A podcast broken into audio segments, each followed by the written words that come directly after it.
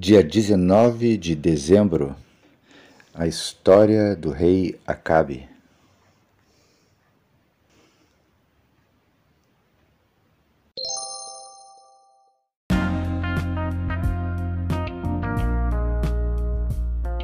Essa leitura bíblica está sendo realizada na Bíblia Sagrada Bom Dia, versão da nova tradução na linguagem de hoje as meditações foram escritas pelo meu amado professor Israel Belo de Azevedo.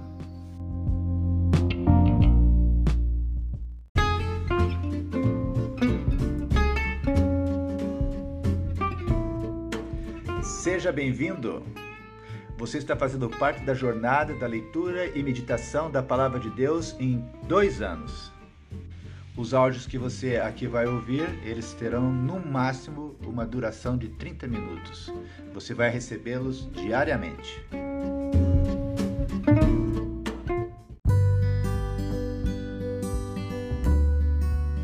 Por que é importante lermos a Bíblia? É importante porque a Bíblia, ela é a palavra de Deus. Quando você lê a Bíblia, Deus fala com você. Tudo que Deus diz tem poder. Se você estudar a Bíblia com atenção, deixando Deus falar ao seu coração, as palavras de Deus vão mudar a tua vida. É por isso que é importante você ler a Bíblia para ouvir a palavra de Deus.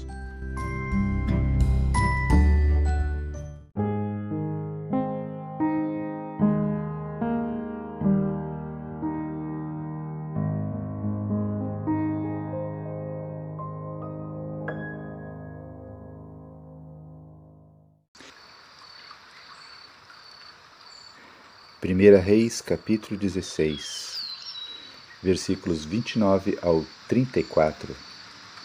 A história de Acabe, parte 1.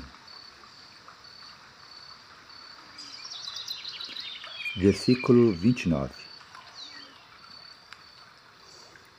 No ano 38 do reinado de Asa, em Judá, Acabe, filho de Onre, se tornou rei de Israel e governou vinte e dois anos em Samaria. Ele pecou contra o Senhor Deus mais do que qualquer um dos que havia sido reis antes dele. Não se contentando em pecar como o rei Jeroboão, Acabe fez pior e casou com Jezabel, filha de Etbaal, rei de Sidom, e adorou o deus Baal. Acabe construiu um templo para Baal em Samaria. Fez para ele um altar e o colocou no templo. Levantou também um poste da deusa Aserá. E assim fez mais coisas para deixar o Senhor Deus irado do que todos os reis de Israel haviam feito antes dele. Durante o reinado de Acabe, Riel, que era de Betel, reconstruiu a cidade de Jericó, e como o Senhor tinha dito por meio de Josué, filho de Num, Riel perdeu Abirão, o seu filho mais velho, quando colocou os alicerces de Jericó, e perdeu Segube, o seu filho mais novo, quando colocou os portões. Término do capítulo 16 de 1 Reis.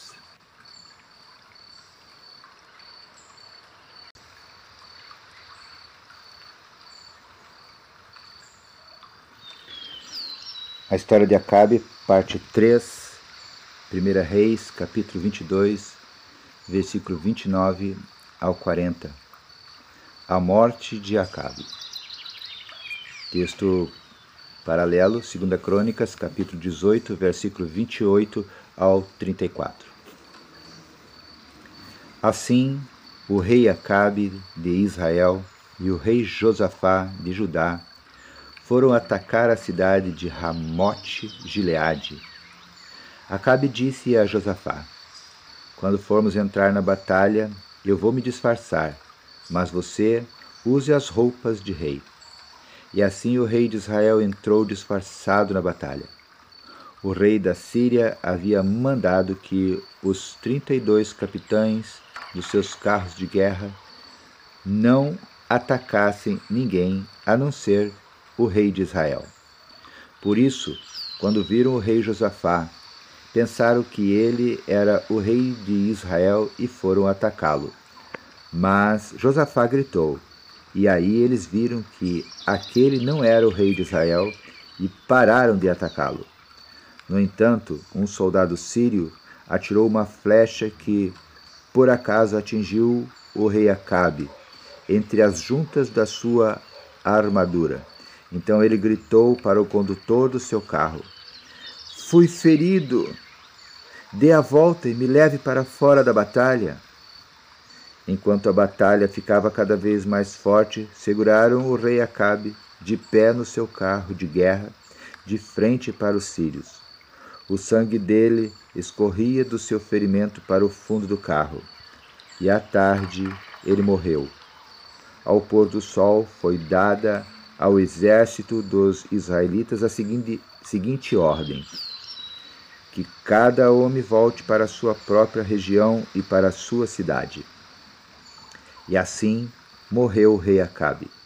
O seu corpo foi levado para Samaria e sepultado.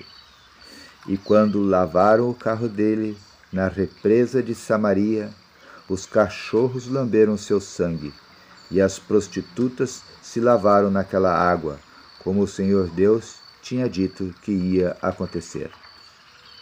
Todas as outras coisas que o rei Acabe fez, e também uma descrição do seu palácio enfeitado de marfim, e todas as cidades que ele construiu, tudo isso está escrito na história dos reis de Israel. Quando Acabe morreu, o seu filho Acasias ficou no lugar dele como rei.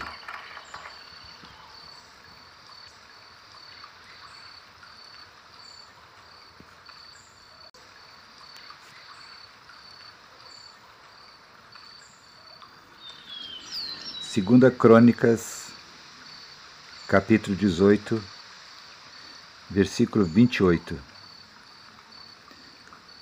A morte de Acabe. Assim o rei Acabe de Israel e o rei Josafá de Judá foram atacar a cidade de Ramote Gileade. Acabe disse a Josafá: quando formos entrar na batalha, eu vou me disfarçar, mas você use as suas roupas de rei. O rei de Israel se disfarçou e eles entraram na batalha. O rei da Síria havia mandado que os capitães dos seus carros de guerra não atacassem ninguém a não ser o rei de Israel. Por isso, quando viram o rei Josafá, pensaram que ele era o rei de Israel e foram atacá-lo. Mas Josafá gritou e o Senhor Deus o socorreu, fazendo com que os sírios se desviassem dele. Quando eles viram que aquele não era o rei de Israel, pararam de atacá-lo. No entanto, um soldado sírio atirou uma flecha que, por acaso, atingiu o rei Acabe entre as juntas da sua armadura. Então ele gritou para o condutor do seu carro: Fui ferido Dê a volta e me leve para fora da batalha. Enquanto a batalha ficava cada vez mais forte, o rei Acabe segurou-se de pé no seu carro de guerra, de frente para os sírios, até a tarde. Ao pôr do sol, ele morreu. Término da leitura de 2 Crônicas, capítulo 18 a história de Acabe.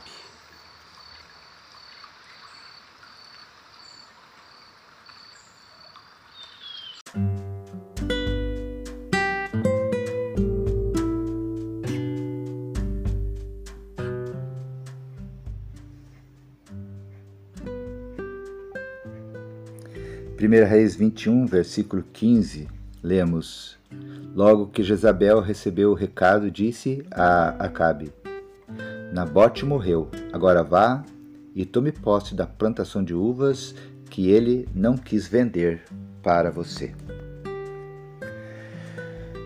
Era Acabe um rei mimado. Acabe queria adquirir, mediante uma permuta, uma propriedade, mas o dono recusou-se a fazer o negócio. Então o rei foi para casa, diretamente para a cama, recusando-se a comer, como uma criança mimada. Acabe ficou magoado, porque foi contrariado. Então Jezabel, a mulher do rei Acabe, entrou em ação e, de modo perverso, resolveu o assunto, mandando matar Nabote, o dono da terra que se recusou a fazer negócio com o marido dela. Só então o rei se levantou da cama. Acabe é o protótipo da pessoa que não pode ser contrariada. Bem, que o retrato de Acabe não nos descreva. Ser maduro é poder ser contrariado, sem ficar deprimido, como Acabe. Ser maduro é poder ser contrariado sem ficar furioso, como Jezabel. Mas que reizinho mimado!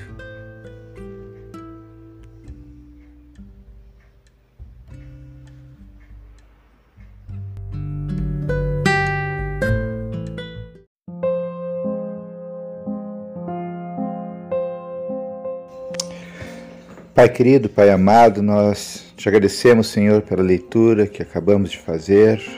Obrigado, Senhor, pelos valores que ficaram semeados em nossos corações. Te pedimos, Deus, em nome de Jesus, que tu nos ajude, Senhor, a crescermos, a amadurecermos cada dia mais. Pedimos, Senhor, que o teu Santo Espírito tenha liberdade em mostrar, Pai, as áreas da nossa vida que nós precisamos crescer, precisamos abandonar, os desafios que precisamos avançar, conquistar. Ó Deus, ajuda-nos, Senhor, a sairmos da zona de comodismo e avançarmos, Senhor, em direção aos teus propósitos para nossas vidas.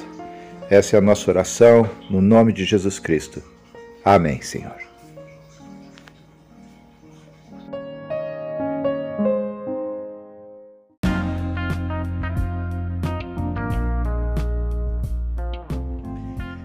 Então, o mês de dezembro já está aí. E o mês de dezembro nos faz lembrar do Natal, que nos faz lembrar de presentes, faz nos lembrar de, dos presentes que Jesus Cristo recebeu dos magos. E eu, pensando nisso, estava aqui refletindo que o melhor presente que eu posso dar para mim mesmo é o presente de manter a minha leitura bíblica em dia.